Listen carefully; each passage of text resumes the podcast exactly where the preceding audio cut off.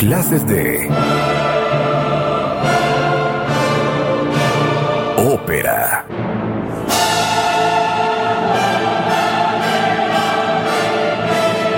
Con Marta de Baile. Comenzamos. No corran, no corran. Cierren la puerta del salón. No se salgan, no se niños. salgan. Les pusimos esto nada más para aprender. No tengan miedo, no tengan miedo, no tengan miedo. Tomémonos de las manos, todo va a estar bien. Que no cunde el pánico. Sé que antes del corte, cuando dije clases de ópera, ustedes han de haber dicho, ¿neta? Y yo los comprendo más que nadie, ¿eh? porque yo les he dicho 74.523 veces que a mí el musical se me complica. O sea, a mí el musical, no importa cuál sea, pero la parte de, Rebeca, Rebeca, no corras sin mí. Tengo que correr porque sabes que Marta. Seguro que hay sol mañana. La, ira, Mañana. Otra. John, John, it's impossible not to love you. It's okay, Catherine. You know that my love, my love will always be here. Bueno, la ópera es eso de principio a fin, Gerardo. Hola. bueno, pues, Gerardo me hace cero, hija. Cero. Les voy a presentar a Gerardo, es nuestro maestro del día de hoy. Gerardo Kleinburg es escritor, es crítico y es promotor musical.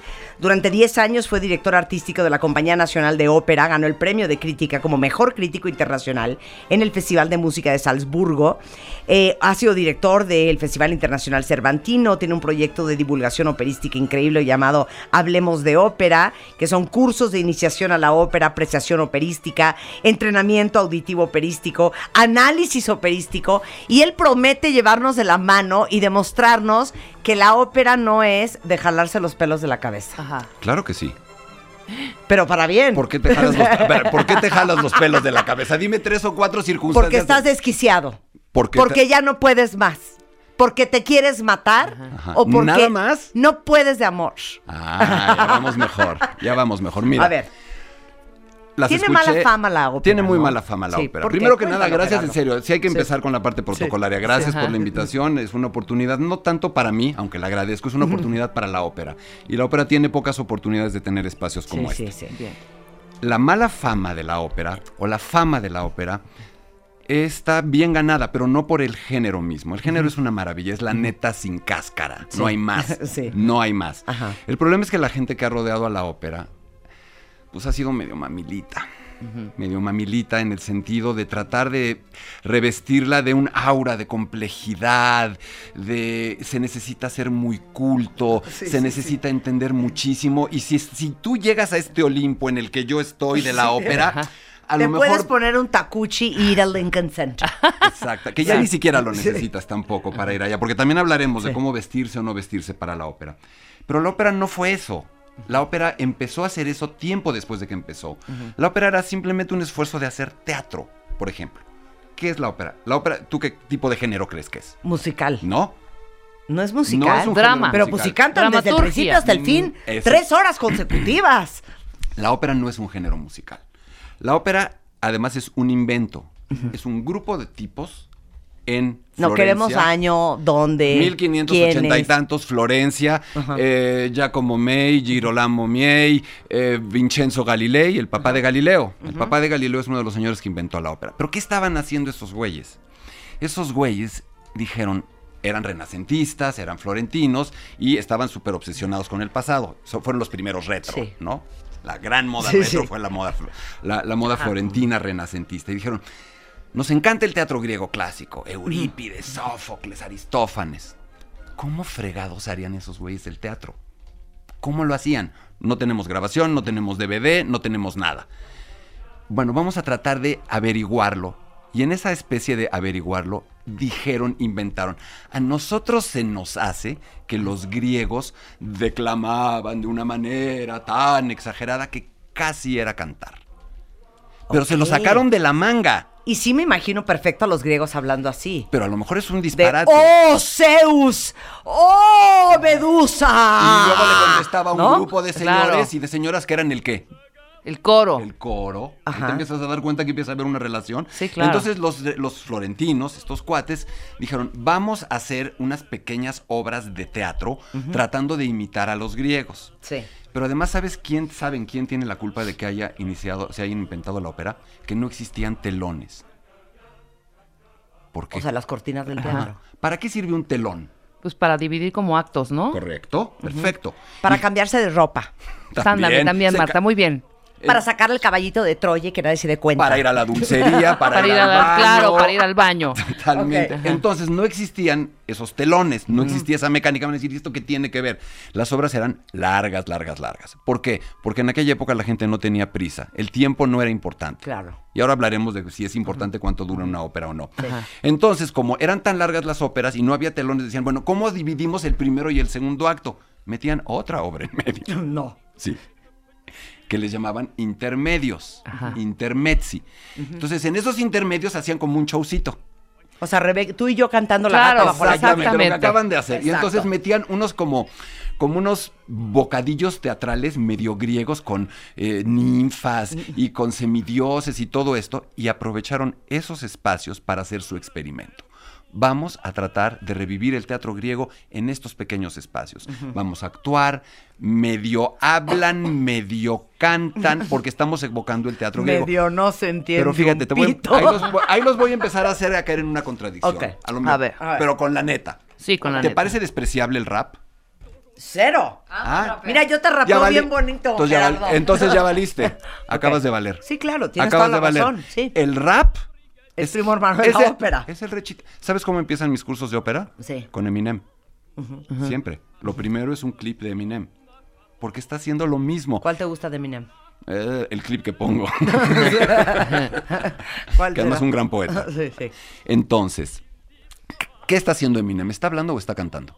Hablando. Dijo, sí con un hablando, ritmo. Sí está hablando con ritmo. Hablando con un ritmito. Ayer como un estuve, poema. Ayer estuve en la FES de Cuautitlán Izcalli con una serie de chavos. Mi- en, en una cosa que le llamo mi curso o mi charla de primera sensibilización operística. Y les pongo Eminem y les pregunto esto. ¿Está hablando o está cantando? A ver, estoy no está hablando, fácil. estoy cantando. Es- Hacer a hip, hop, a heavy, a heavy to the hip, hip, hop. You don't stop. ¿Qué estás baby haciendo? to the bang, bang, boogie it up. Hablando Jump con ritmo. to the rhythm of the boogie to beat. Como hablando, cantando. Entonces, como- fíjate que los, los, los florentinos no estaban tan mensos.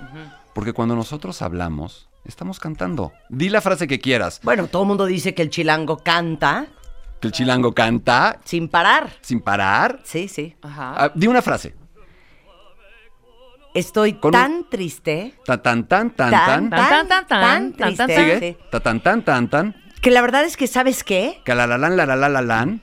Quiero tomar clases de ópera con Gerardo. Eso fue lo mejor. Lo que te quiero decir es, en tu habla, está, es- está escondida Claro. la música. Tienes una melodía, Sí. tienes un ritmo, Sí. tienes silencios. Sí. Entonces, primer prejuicio contra la ópera. Nadie habla cantando, nadie dice te amo cantando. Mentira. Lo Claro que cantando. todo el tiempo. Tú llevas aquí miles de horas cantando.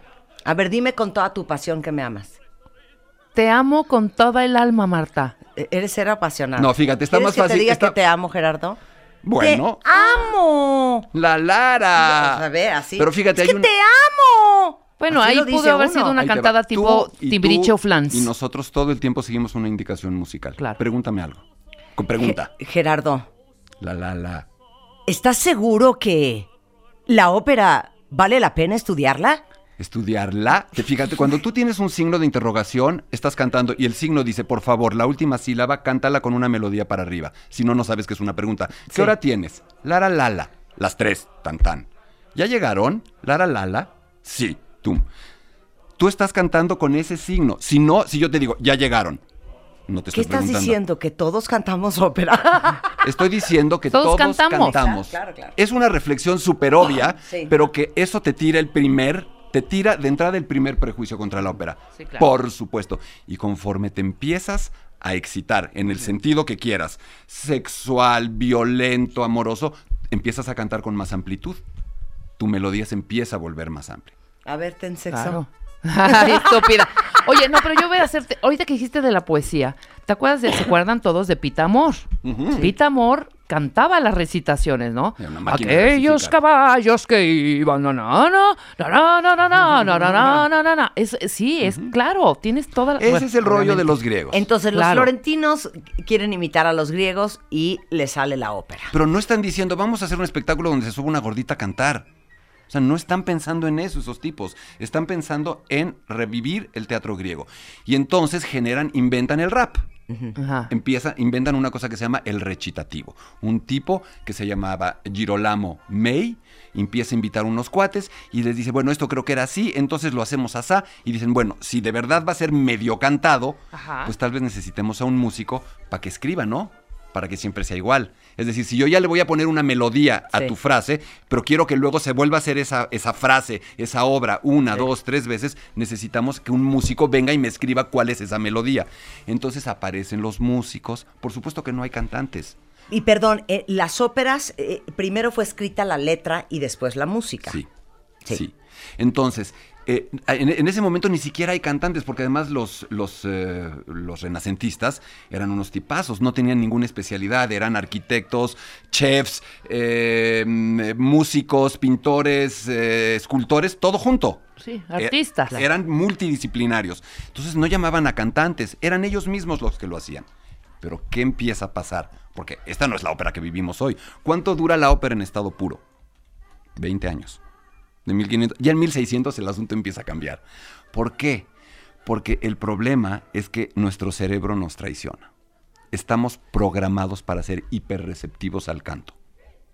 ¿Conoces a un solo ser humano? ¿Conocen a un ser humano que no cante?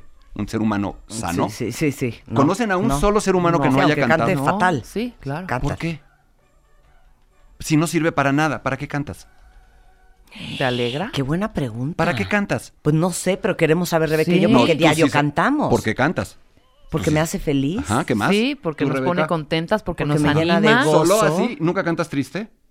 Sí, también. Porque ¿Y me conecta con mis ¿Cómo no? emociones. Tienes Ahí razón, está. conecta con Me siento tus como en la emociones. charla ayer con los chavos. o sea, pero está muy bien. O sea, te Claro. conecta con tus emociones. Entonces, ¿cuándo te cantaron a todas las personas que tú conoces, incluyendo a ti, cuándo te cantaron por primera vez? Ay, cuando era una bebé. ¿Por qué te cantan cuando eres bebé?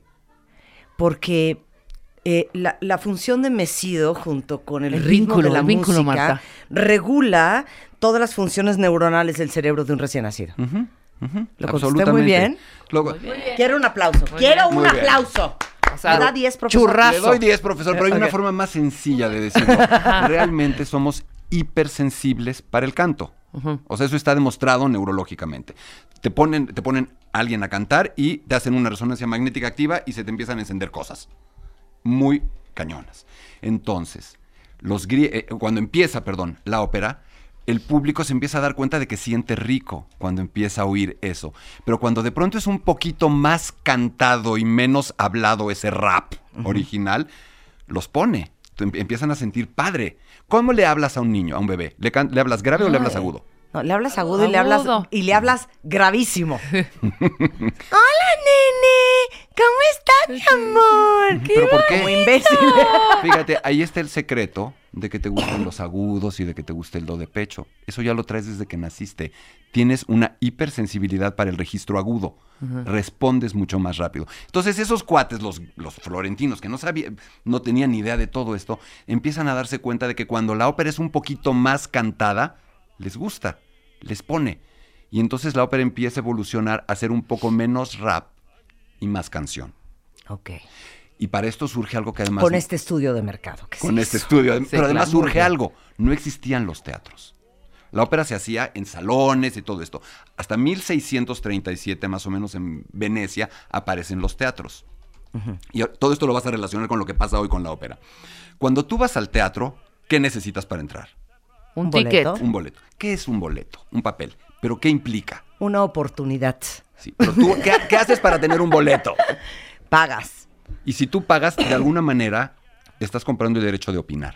Sí. Sí. Un boleto es el derecho de entrar y el derecho de opinar. ¿Estarías de acuerdo? Sí. Sí. Entonces la gente entra a esos primeros teatros de ópera, paga ya, un- empieza a pagar un boleto y dice, sí, güey, está padre tu show, este Sí. retro griego, pero ¿por qué no un poquito más cantado, un poquito más espectacular, con emociones un poco más fuertes? Sí, la ninfa y el dios y el semidios y el fauno, pero... Sí, ¿y queremos yo? drama. Queremos, Queremos tragedia. Queremos- Queremos vestuario. Totalmente, exacto. Y entonces el público empieza a meterse, a met- a meter su cuchara y empieza a decirle a los empresarios, oigan, queremos esto más espectacular, queremos que canten Échele más". ganas al vestido de Por Isolda, favor, de oye, veras. pague un boleto. Tras de que me sacaron de mi Y ahí casa. empieza la ópera a volverse cantada y más cantada y más cantada y más cantada. Entonces la historia de la ópera, y eso lo, lo doy en mis cursos, es un pequeño péndulo. ¿Qué tanto te vas a lo original? ¿Qué tanto te vas a lo que después sucedió? ¿Qué tan cantada? ¿Qué tan medio rapeada? ¿Qué tanta continuidad dramática? ¿Qué tanto plomazo descalabrador donde no pasa nada? ¿Qué tanto gordita en el centro cantando 15 minutos? ¿Qué tanto una actriz, un actor comprometido de verdad con el papel? Fin, Y dime acabó. una cosa, tenemos, podemos poner dos óperas que se escuchen claramente que una es más cantada y otra es más rapeada. Sí, ¿vas a hacer una pausa para que lo pueda escoger? No, o- cero, ¿no? Así al hilo, así? en lo que tú estás Entonces, hablando, eh, pues un rollito mientras, Pues si ¿no? quieren cantamos Rebeca y yo. La traviata. Mira, ¿No? a ver, nos La están, oyendo, nos están oyendo acá, ¿verdad? Sí, sí, sí. totalmente. productores de audio. Vamos track. a poner una ópera más rapeada, o sea, más hacia el, el origen de la ópera, y otra más cantada, eh, que es ya la ópera. Ah, no, bueno, eso está facilísimo. Entonces, mira, a ver, están por ahí, me están oyendo, ¿verdad? Sí. Pero no lo puedo, ah, yo lo puedo sacar desde Sí. aquí. También ah, tú. Pones no play y ya. Están los dos Tú Ah. pones play conectados, tanto ellos listo. como No tú. tengo problema, ya lo tengo. Vamos ¿Esto, a ver. ¿Esto qué es? Súbele. A ver. Vamos a ver Monteverdi, el padre de la ópera. Ok, a ver, ponle La play. coronación de Popea. Ok, pero ponle play.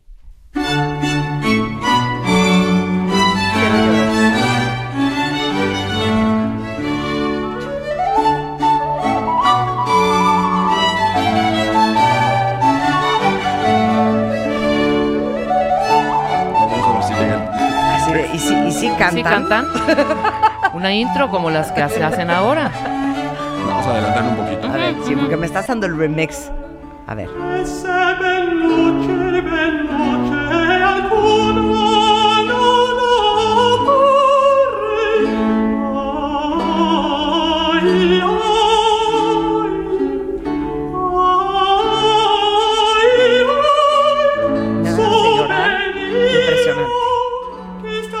Eso es súper cantado. Y ahí no, llorar, puedes ¿eh? no puedes evitarlo, es tu cerebro. tú La no gente tienes- llora mucho en la ópera, ¿no? Pues de eso se trata. O sea, yo ahorita ya quiero llorar. Sí, ya te vi. No sé ni qué está diciendo Esto ya no es, esto ya no es el estilo más inicial operístico. Claro. Esto ya es un poquito Esto ya es súper cantado. Ajá. Ah, estás ahí un poquito en medio. Estás un poquito en medio. Déjame ver. si- Ahora vamos a ver Un qué rap. pasa. No, vamos a ver qué pasa cuando de verdad están cantando Ok. ya el canto por el canto solo. Ok. Ahí te voy. Bien. Ok. Prepara. ¿Cu- ¿Cuál amar- vas a amarren- poner? ponga- amárrense el cinturón, Ok. ¿eh? Ajá. ¿Es de llorar? No. Ok.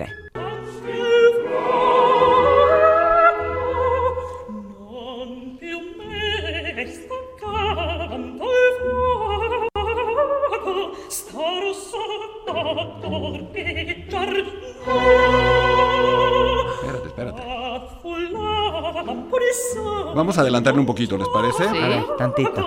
Un poquito más.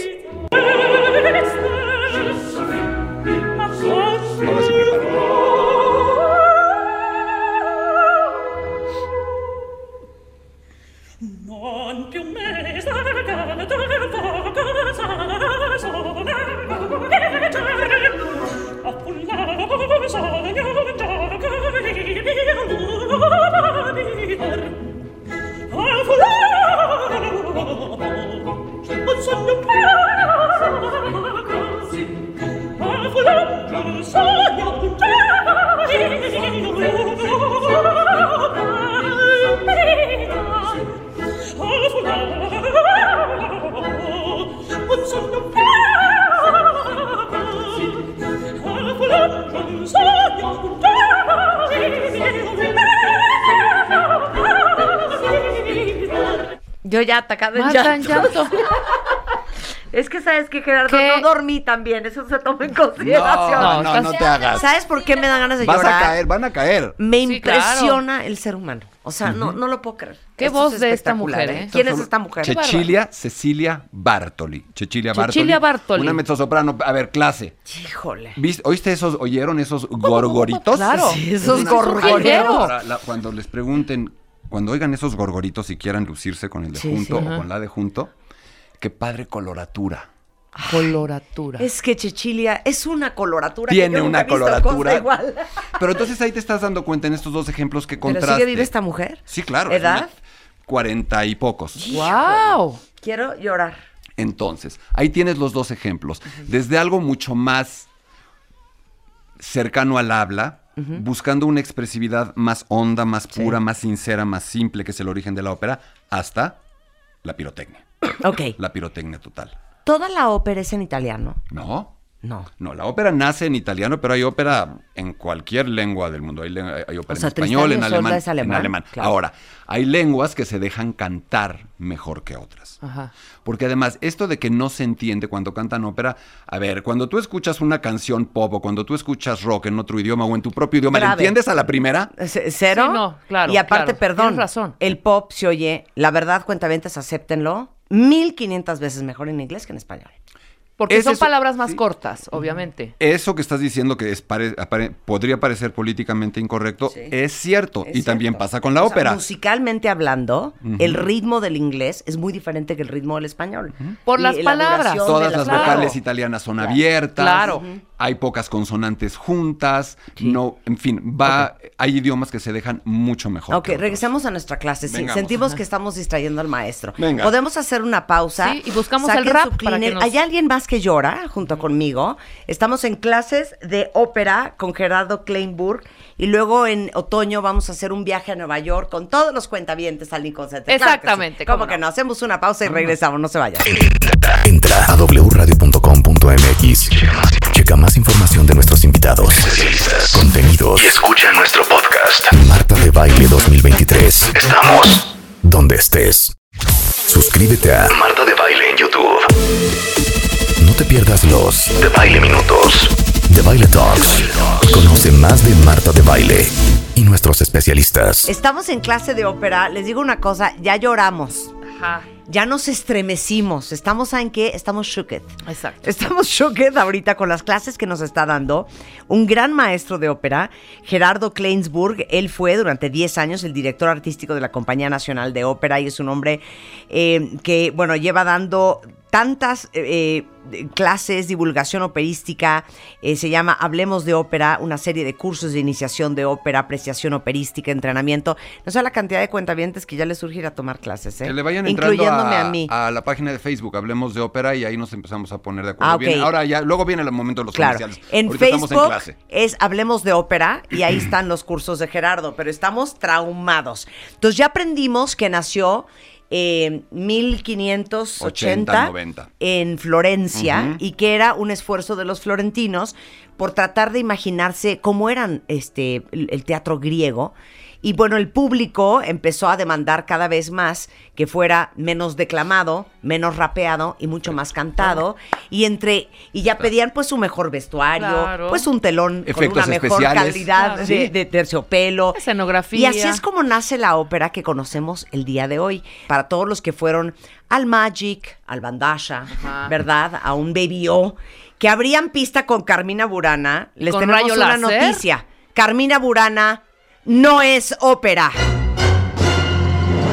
Rápido, Y, Carmina más- Burana. y de hecho, si me apuras, es Carmina Burana. Carmina. Carmina, Carmina. Burana. Carmina Burana es, está en latín. Carmina es cantos. O sea, no es la señora Carmina No, de aunque- apellido Burana. No, pero te digo una cosa, les digo una cosa, en más de una ocasión se sabe. Todo el mundo dice, de esas anécdotas, todo el mundo se las quiere abrogar, para usar una palabra elegante.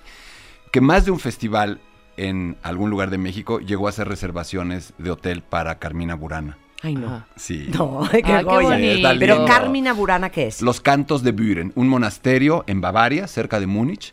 Eh, son unos cantos medievales de unos monjes que eran bastante licenciosos. Ajá. Hablaban solo de sexo, de alcohol, de promiscuidad. Entonces, esos cantos los, eh, los recupera un compositor alemán, Karl Orff. Complicado hablar de Karl Orff porque fue uno de los músicos oficiales de Hitler. Oh, mi Dios. Ok. Entonces, Carmina Burana, lamentable. Eran los cantos de esos Burana, monasterios. De esos monasterios modernizados, O sea, orquestados No, no, por no, espérate. Karl Orff. O sea, imagínense ustedes 1930s, entrar a un 20s, monasterio, entrar a un monasterio de noche Ajá. Y escuchar pongan- el- y escuchar esto de fondo. A mí me da más miedo cuando empieza. Porque además hay Pon una la asociación muy de- fuerte. Sí, Damian, la profecía. Sí, claro, claro. claro. Claro. Y así de. Come, children. Would you like to come and play? Vamos a llevarle una ópera, vamos a invitar. Súbele. Ay, eso, eso es tétrico. Es increíble. Escucha. Pero ya vamos a llegar. No. Todavía faltan Pon atención. 27 Oigan, puertas pongan más. atención A a los ver. timbales, ¿eh? A ver. Todavía no, pero oye los Sí, timbales. los o sea, timbales es impresionante. Impresionante están puestos. Exacto. Son los mejores. Los timbales en una orquesta es lo mejor.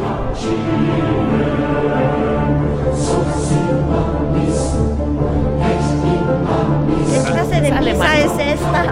Latín, está en latín. Latín. Pero además están hablando de cosas fuertes. güey. Esto es la fortuna reina en el mundo. Es una rueda de la fortuna. Subes y bajas. Subes y bajas. ¿De eso habla? Es lo que está diciendo. Fortuna imperatrix. No, cuando entran los timbales ya es donde te, ya es donde matan a la güera estúpida en la película. Tun,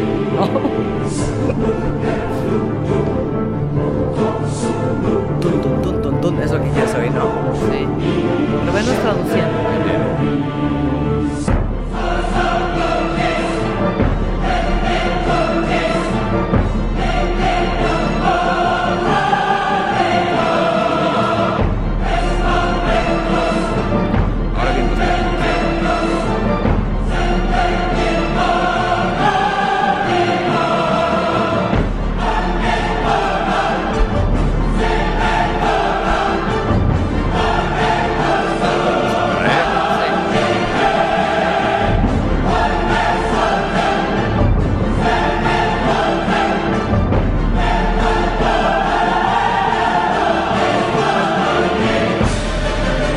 Ya se desangra. Ahora una pregunta. No es ópera, entonces ¿qué es? ¿Qué es? Orff escribió cantata escénica. Es Karl decir, Orff. Karl Orff. Es- y son tres obras. La- es una trilogía que se llama Triunfos. Carmina Burana, Cátuli Carmina, los cantos de Catulo, de Cátulo, y El triunfo de Afrodita. Ay, quiero ser tu amiga, Gerardo. Ya, venga. Esposa de Gerardo, déjanos hacer una amistad. Me encanta la gente que sabe. Muy bien. Ok, ahora, ya, ya, ya entendieron, Carmina Burana no es ópera, ¿de dónde viene? El Karl Orff, austriaco, alemán, ¿qué dijiste? Alemán. Alemán. Alemán. Muy bien. ¿Qué es cantar?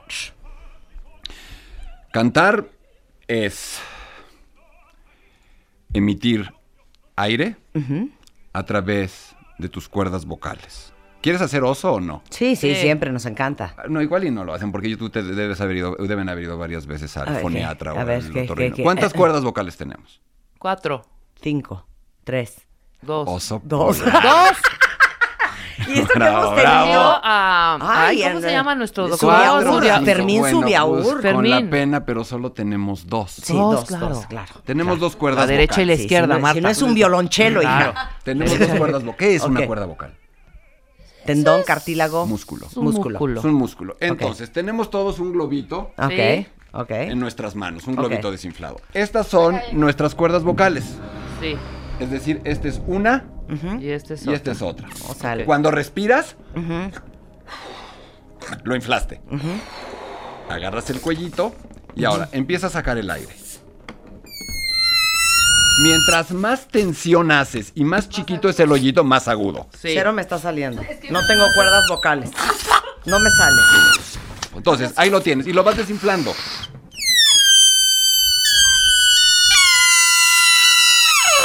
Muy bien. Felicidades a todos los que traen audífonos. Exactamente. Dejar sin Decimos tímpanos. en la torre ahorita. Entonces, lo que estás, esto es el proceso básico de cantar. Inflas tus pulmones, Ajá. Sí. tienes tu tráquea, Ajá. tienes tu órgano de fonación. No hay que hablar de garganta, es mucho mejor hablar aquí, sino, no por mamila, sino porque es más exacto. Sí. Tu órgano de fonación. Ok. Y entonces lo que empiezas a hacer es a controlar estas cuerdas vocales. ¿Qué tan agudo? Estiradito. ¿Qué tan grave? Va saliendo. ¿Cuándo haces más tensión? Cuando, Cuando agudo. estiras. Ajá, es más difícil. Sí. Sí. Cuando empiezas a relajar, se empieza a hacer más grande el hoyito. Y suena. ¿Qué pasa cuando pierdes el control? Gallos. ¿No? Ahí tienes un agudo. Grave. Y cuando se te suelta y pierde el- Es un gallo. No te rías, güey, es en serio. También traemos ejemplos de gallos.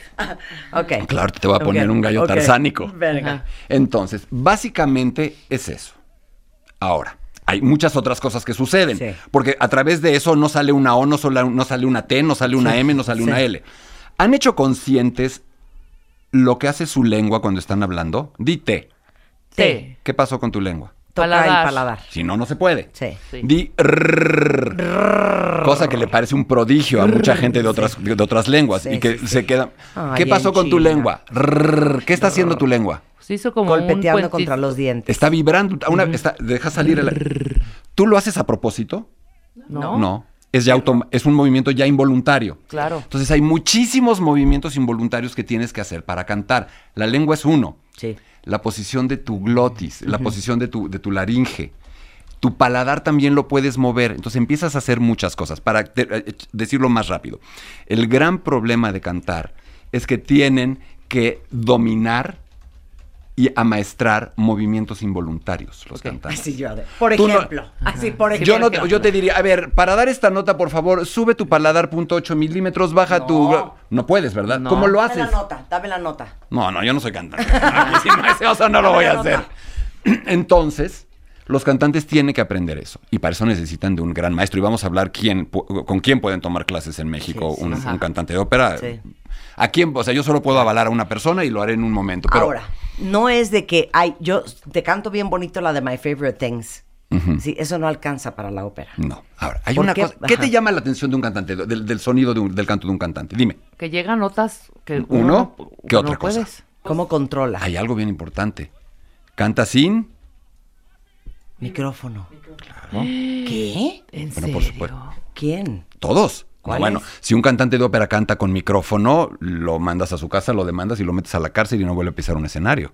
Perdón, es que nunca hemos ido a una ópera. Un cantante de El ópera. sábado ya voy a ir Un cantante de ópera canta sin micrófono. Pero ni de esos que te pegan en la frente en Broadway. No. Ese es el nivel de la capacidad torácica que tienen para Ahí vamos a ver. proyectar la voz. Ahí está. O sea, Plácido nunca ha cantado con micrófono. Por supuesto que no, salvo que sea un masivo al aire libre. Sí, sí. Pero cantan, claro. es decir, hay una orquesta de 80 músicos, hay un coro de 80 músicos, hay un teatro de 3.000 personas y ellos cantan sin micrófono. Este es Entonces- ahora. Sí. ¿Qué hacen para cantar? Yo no soy maestro de canto, pero Sí. tengo un buen entrenamiento Sí, sí. auditivo a través de los 10 años que fui director de la compañía y que yo le pedía a los cantantes que me enseñaran a oír, que me enseñaran qué estaban haciendo. El proceso básico de cantar es muy simple, a ver si lo puedes hacer. A ver. ¿Han pujado? Sí. Cuando pujas, ¿qué pasa con tu garganta? Se aprieta, ¿no es cierto? Se aprieta, sí. Un cantante de ópera lo que hace es un esfuerzo gigantesco de pujar, pero relajando la garganta. Neta. Intenta hacer es- eso. Es pregunta en serio. ¿Pujan todo? ¿Apretan todo? ¿Sí? ¿No Menos aquí. Menos la garganta. ¿Cómo? ¿La garganta no la pujan? No. ¿Cómo? Ah, bueno, si supiera, te- si supiera estaría Yo cantando. ya hice un pujido así sin la garganta, ya está. Ah, Pero si- siento en mi colita una apretación. claro, por eso un cantante de ópera tiene más problemas cantando enfermo del estómago que de la garganta. Y dime una cosa, ¿padecen de hemorroides? Esto sí es en serio. no, No, no, puede ser, güey. Claro que puede ser. No. O de esfínter flácido. Sí, de tanto estar jur- jurguneando. Pero ahí. buen Ahora, ejercicio. ahí te va otra, nada más para redondear y con esto quedan. No, pero estás apretando la garganta. Ahí va. Sí. The, the, the No, mira. coming out Ahí está mejor, la última. In the sound Ahí ya no, ahí ya no impostaste. music. Ahí ya no te oye ni en la esquina. Estás engolando, Ahí estás no te oyen. engolando. Ahí vamos. Fíjate, cuando alguien dice, cuando alguien quiere imitar a un cantante de ópera, Oh, engola. lo que hace es cantar mal. Sí. Sí. Es decir, tú a un cantante de ópera le puedes mentar la madre, pero no le digas que está engolado. Si tú le dices a un cantante que está engolado, le estás diciendo... Pero a mí, a ver, ponme Caruso de, con Pavarotti. No, espérate, Me espérame. suena súper Te- engolado. Les voy a poner, no, no, no, les voy a poner ahora un ejercicio. No. Les voy a poner un ejercicio en un momento y les voy a poner un fragmento de una misma área con un cantante engolado y con un cantante sin engolar. Y tú Ah, me ok, vas a venga, decir cuál claro, es. Ahí voy, ok. ahí voy, voy. A ver, y vamos nada a más. decir cuál es. Entonces, el tema es, todo el órgano de fonación debe estar libre, debe estar relajado. Deben controlar toda una serie de movimientos involuntarios. ¿Por qué son gordos? Eran. Pues son gordos porque tragan. No. Pavarotti gordo. ¿Has visto a yo? Plácido no Plácido tanto. Domingo no es gordo, pero es muy grande. Las cantantes de ópera, pues no Frida Kahlo, digo Carrera Frida Kahlo, Frida era- Kahlo, digo. ¿cómo se llama? María, María Calas. Callas. Este, Flaca. se, to- se tomó hasta una solitaria de la preocupación que tenía ella Pero de su María sobrepeso. Era flaca, flaca, flaca. Pero, pero Pero empezó pesando sufre- 105, claro, 110 kilos y bajó claro, era 50 gorda. kilos. ¿Carreras o carrera? De Carreras, José Carreras. Carreras, es No, delgado. Carreras es a ver, pues, flaco, es que era Carreras flaco. es delgado. hay muchísimas excepciones a lo que estamos pensando habitualmente. Es decir, hay muchísimos cantantes muy delgados que tuvieron voces gigantescas y que pudieron cantar de manera espectacular. Hoy por hoy es muy difícil, es mucho más difícil que permitan que un cantante gordo o gorda llegue al mayor estrellato. Sí, se da. ¿Por qué? Porque hoy tienes las transmisiones en cine, en vivo, desde el Met, desde Covent Garden. Hoy la ópera necesita o ha buscado tener muchísima mayor credibilidad Claro. tiene que ser, o sea, el público de hoy ya no puede aceptar esas convenciones. Claro. No hay ningún elemento, ninguno, para poder aseverar que se necesite tener un mayor o un menor peso. Hay gente que tiene un volumen gigantesco y es chiquita, flaquita. Hay gente gigantesca que tiene una voz delgada. No hay una regla. Ok, perfecto. Podemos hablar ahora. escuchar. A ver, eh, a- escuchemos engolado y no engolado. Tú lo tienes porque ya lo Sí, tienes sí. con el, con, el- con el, eh, el, eh, te voy a decir cuál. Va. Suéltala.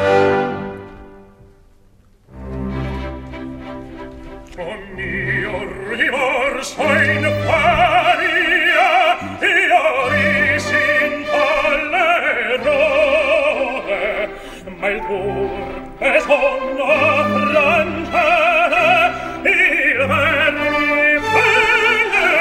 Y ahora vamos a oír otra versión. Ok. Es más rápida. Tienen que adivinar todos cuál fue la engolada, ¿eh? Silencio. O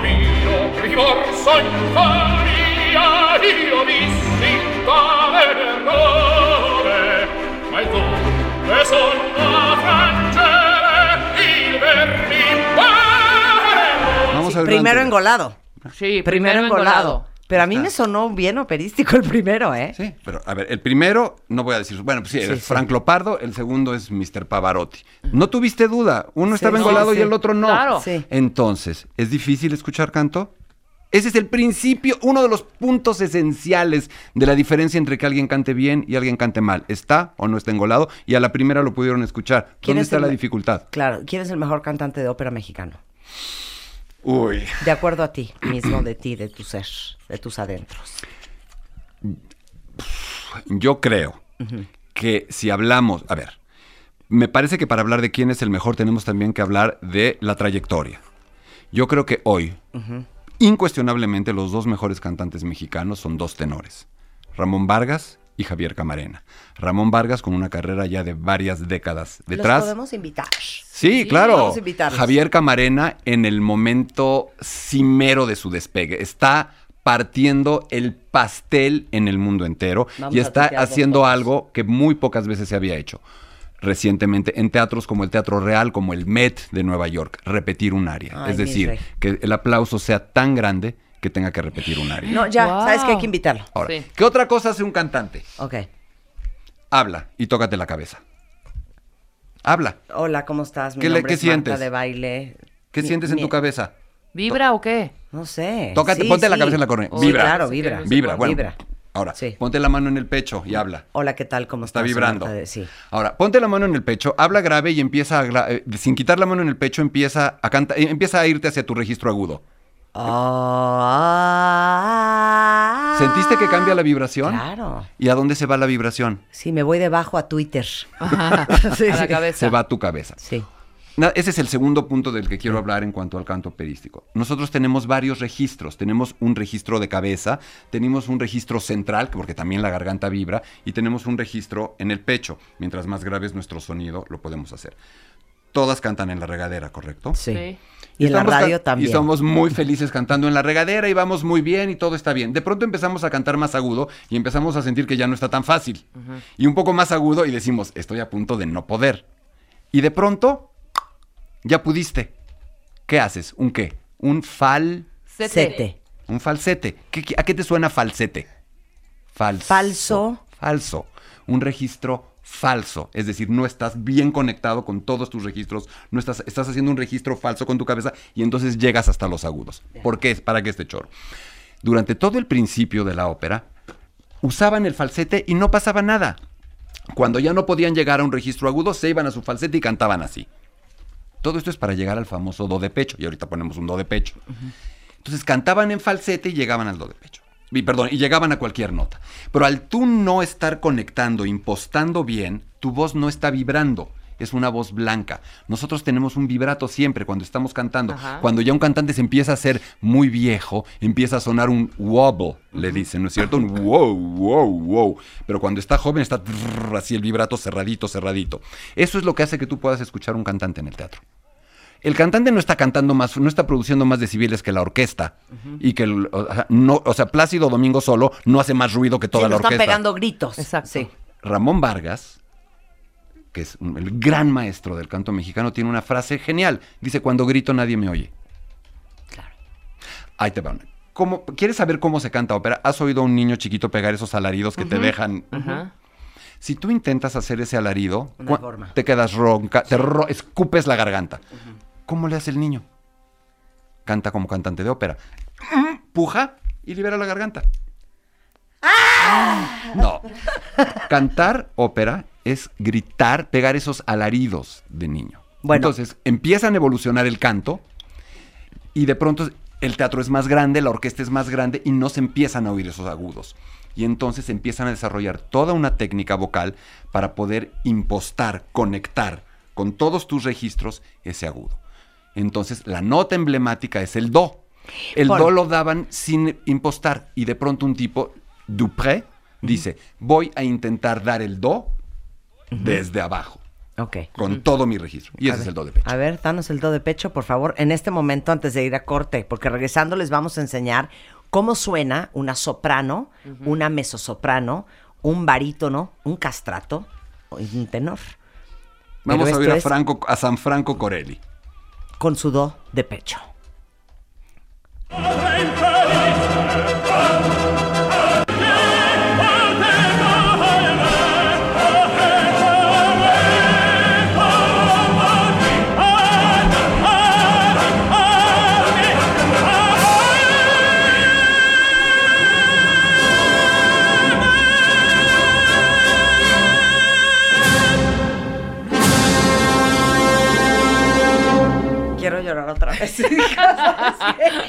Y deja que lo veas a La Franco Corelli, la ¿eh? no dormida. Franco Regresando del Corelli. corte, ¿cómo suenan este, los diferentes tipos de voces femeninas y masculinas en la ópera?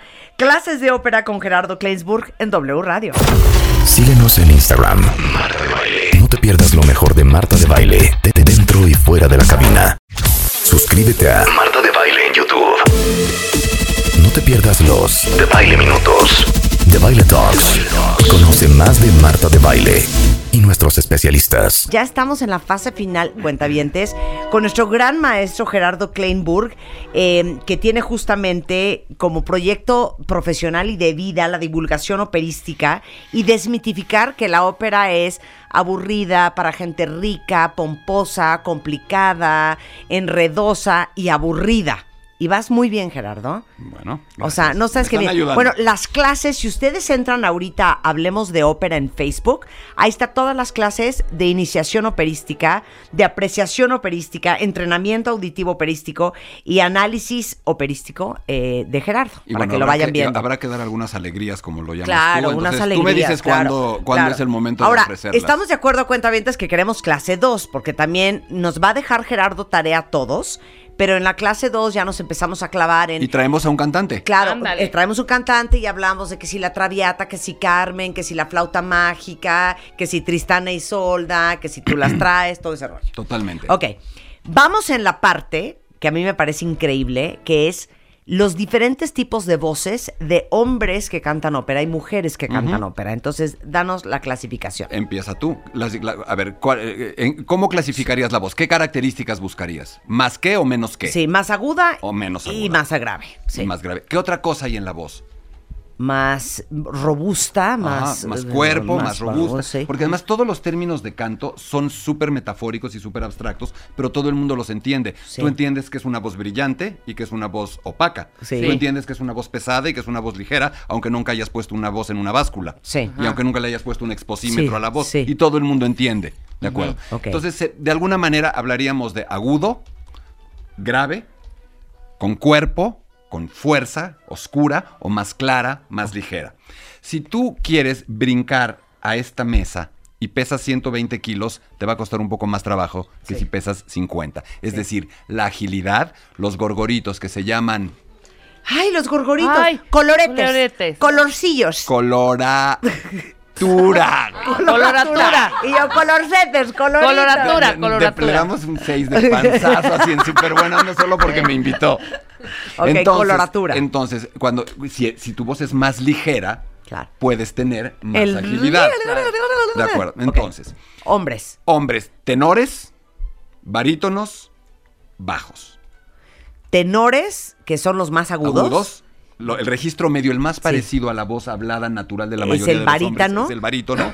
Y, el bajo ya es Barry grave. White. Exactamente. Barry White. Exactamente, perfecto. Eso es. Ahora, es como el box. En el box hay subdivisiones, tú lo sabes. Bueno, no sé si pluma. box, pero hay superpluma. Sí. Y hay, y hay mosca y mini mosca y super mosca y paja y todo el rollo. Igual sucede con los tenores. Hay tenores líricos, ligeros, tenores dramáticos, tenores eh, spinto. Spinto quiere decir como empujar, con, con- con- con mucho empuje. Ajá. Eso sucede con los tenores. Ahora, hay una clasificación por encima del tenor que afortunadamente ya no existe. Dense la mano, es muy fuerte lo que va a decir. Tomémonos de las manos. Existieron durante muchos siglos los castrados.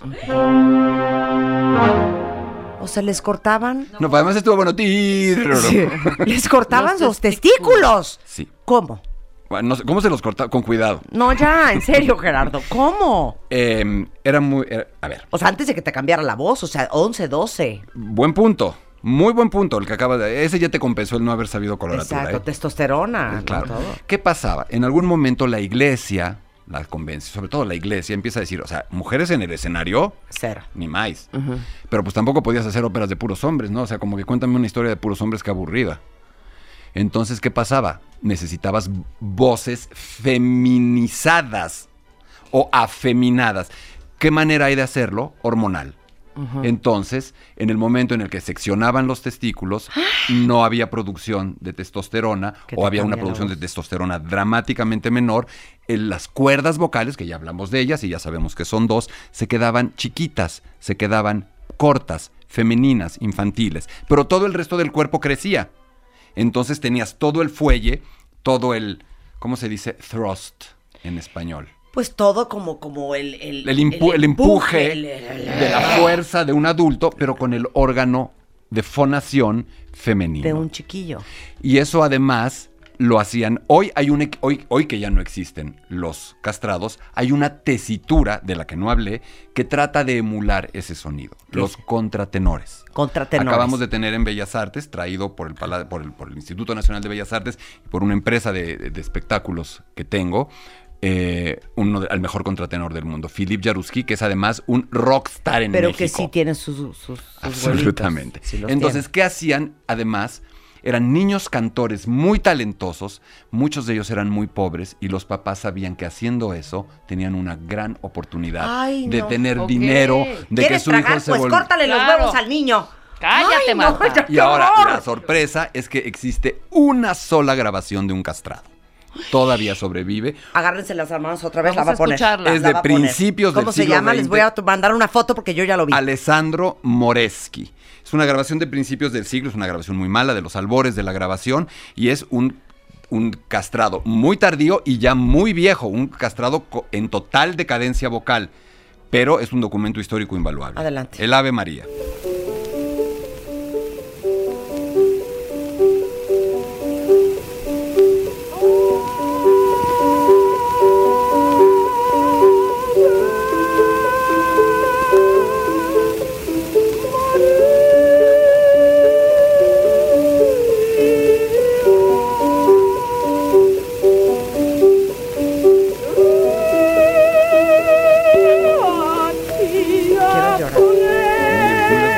tenía? 70, 80 años, muy grande, muy, muy grande. Él sí era castrado. Ahora, pero yo tengo una pregunta y no hay una respuesta correcta. ¿A qué le suena? ¿A mujer o a niño? Al Hijo, niño. me, me suena a A mí a chavo. de, Disney. De los 40. No, no, no, no. Suena como a un chavito de 8 o 9 años, de un coro. A mí, a mí. No, suena a una viejita. Bueno, no, a ti. A mí me suena ¿A suena? niño, no a mujer, ¿eh? No, no, no hay una respuesta correcta. A mí, eh, finalmente, la idea era que sonaran como mujeres, precisamente. sí, claro. Ahora vamos a ver cómo suena un cantante de hoy Ajá. tratando de imitar ese sonido. Y vamos a oír a Philip Jaruski, que estuvo, con, que estuvo en el Palacio de Bellas Artes con un éxito increíble hace unas semanas. Y él es contratenor, lo que sustituye a los famosos castratos. Ajá. Ok, y luego vamos a enseñarles un tenor. ¿Se oye? A ver, súbele. Ahí está. Pero si tú no lo ves, a ver, dime.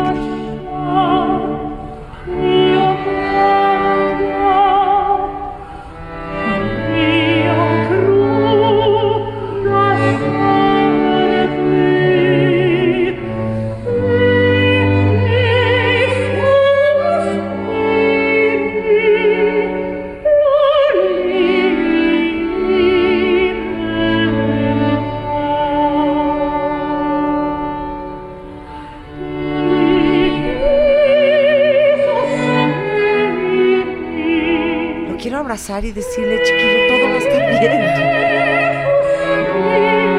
Es italiano. Francés. No te puedo decir el éxito. Pero ¿qué pasó con este niño? ¿Nunca le cambió la voz? No. Cuando hablas con él, habla como Ayúdenme, hombre. Ustedes mismas van a decirme qué está haciendo. Está haciendo un Falso, fal- Falsete, falsete, claro. pero- Eterno. Pero un falsete con un truco, con un- lo, lo que a veces llaman un falsete relleno, un falsete semi impostado. Es un truco, truco, truco, pero de una belleza. Le sale muy precioso. Es muy hermoso. Claro. es Sí, él. ve, y bien. aparte está súper bonito él. Y tío- ok, ese es el contratenor. El contratenor. Ahora, Entonces ya hablamos de castrados, contratenores y tenores. Ahora ponme ahora, un- no, el ¿qué quieres tenor no nos vas a poner un tenor. Sí, por supuesto. ¿Qué tipo de vamos a ver? Tenores famosos, Pavarotti, Vamos a oír. Plácido Domingo, Vamos a oír, déjame encontrar. Carrera será cara io giuro. Dije la amor, Juan Diego Flores un tenor. pero se fosse i greva giove io la ritroverò. Se fosse in greva giove la troverò. Si la troverò. Ahora vamos. Ahora, Ahora, ¿sí están diciendo cosas? Sí, claro. O nada más es como... Ahora vamos a oír a Giuseppe Di Stefano, un tenor lírico, un poco más fuerte, A ver, con un poco más de cuerpo. La A venga.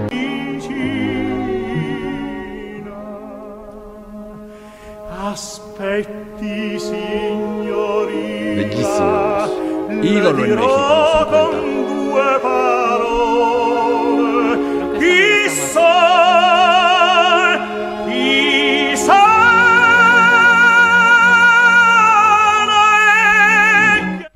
Lo amo. Lo amo. Prefiero Ahora el vamos a- lírico, me gusta más. O sea, barítono. Quiero oír a un barítono. ¿Quieres oír ahora un barítono? Vamos Ok. a oír un barítono y la diferencia es clarísima. Sí.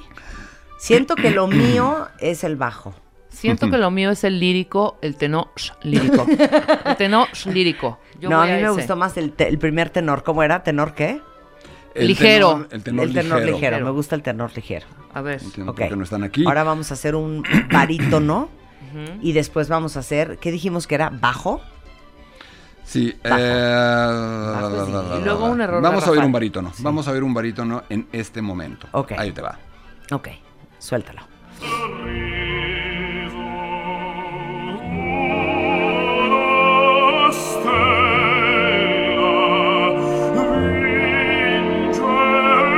¿Te está costando trabajo notar la diferencia? No, cero. Además, es el mejor barítono del mundo, Dmitry Vorostovsky, ruso, a quien desde aquí le mandamos nuestros mejores deseos. Tiene un, tiene un tumor maligno en el cerebro. Ay, Dios mío. Y sigue cantando. Pero ¿por qué siempre gustan más los tenores que los barítonos? ¿Por qué son más famosos los tenores que los barítonos? Contéstame.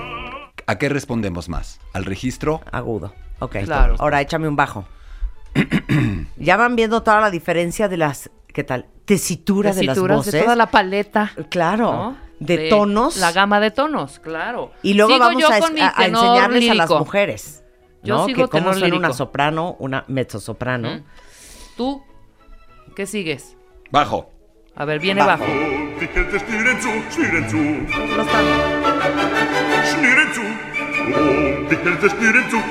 No ich lachen, springen und ein Freudenliedchen singen, denn nun hab ich vor euch nun hab ich pierde.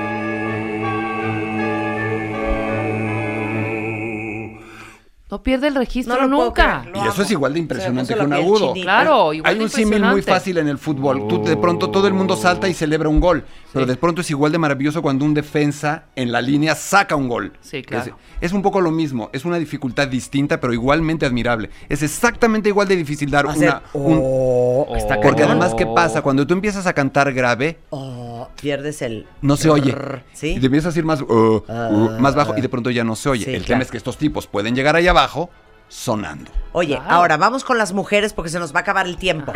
Mujeres son sopranos, mezzosopranos y Muy se bien. acabó. Y contraltos. Contralto. Y contraltos. Ok.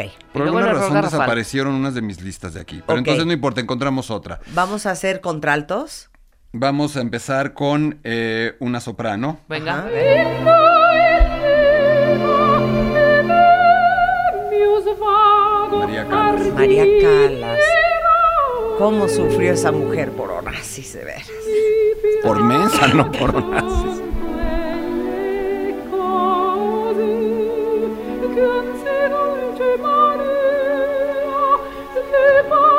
¿Está claro? A escuchar a una si es como de película de Disney de los 50 Más respeto, ¿eh? donde Cenicienta Sí, mata. nadie la va a despertar. Ahora vamos a oír a una mezzosoprano. Venga. Que es la voz media, ¿no? Ujú. Ok. Por ejemplo, hay dos tipos. Vamos a Soprano, fíjate que no es lo mío. Me parece un tanto cursi. No, a mí me gusta Ah, soprano. Pero a voy a ver. ver mezzosoprano. A ver, vamos a ver un mezzosoprano. Ahí está.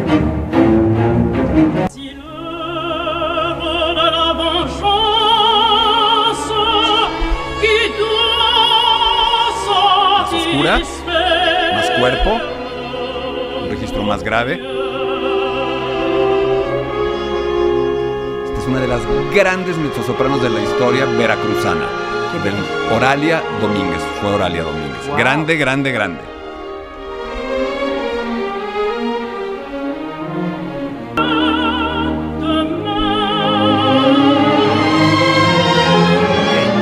Vamos con contralto. No, ese es un güey.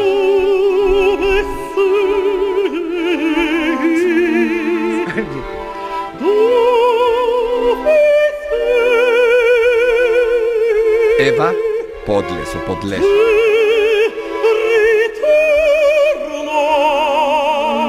Me gusta mucho contralto. ¿eh?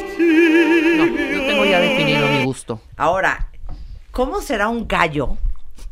¿Cómo será error- un gallo? Errores garrafales. Un error garrafal, que se te salga un gallo. Si esta gente domina la voz a esa a ese nivel, Ahí te va, pero se me hace imposible que se le salga un gallo.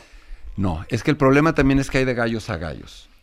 Si alguien se echa un gallo, yo no estoy seguro de que le vaya, lo vaya a abuchar o le vaya a aplaudir. ¿Por qué? El lugar donde la voz suena más hermosa. Yo tomé un lapso muy breve de tiempo clases de canto. Fue fantástico. Mi esposa, que está aquí junto, se atacaba de risa, se, enseña- se encerraba en el baño a carcajearse de mi imposibilidad de cantar. Y me empecé a dar cuenta de que donde suena hermoso, donde suena bello y excitante el, ca- el canto, es en el borde. A los que les gustan los toros hablan de los toreros que se arriman, ¿no? Que se acercan a esa zona de peligro Los extremo. toros no nos gustan, vete de aquí. No, yo está poniendo una dije, es una los analogía. que hablan de toros, los que hablan de toros. Entonces, el canto hermoso es en esa zona de riesgo, en esa zona súper frágil, en el borde del gallo, Sí, sí, de sí, alguna en el manera. precipicio. Entonces, ¿qué puede suceder para que haya un gallo? Primero, puede estar enfermo el cantante o de pronto puede no estar liberando, como dijimos, su órgano de fonación, estarse tensando, su diafragma se va subiendo, se va subiendo, la respiración es cada vez más superficial, hay cada vez menos apoyo, menos capacidad de subir, subir, subir y entonces puede Se suceder. cae a la barranca. Y entonces sucede algo así.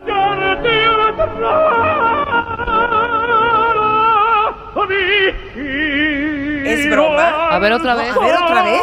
Ponlo desde el principio.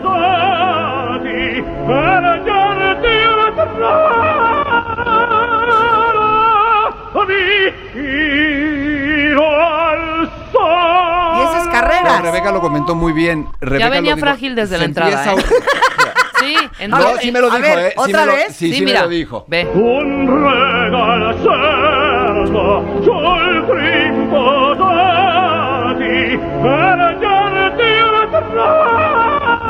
Ya, ya, suficiente, ya, no te rías. Pero es carreras. Espera, deja ¿Y qué hizo? Nada, ¿Qué siguió dijo? cantando, yo creo, ¿no? Sucede, sucede, es parte del espectáculo, es parte del encanto.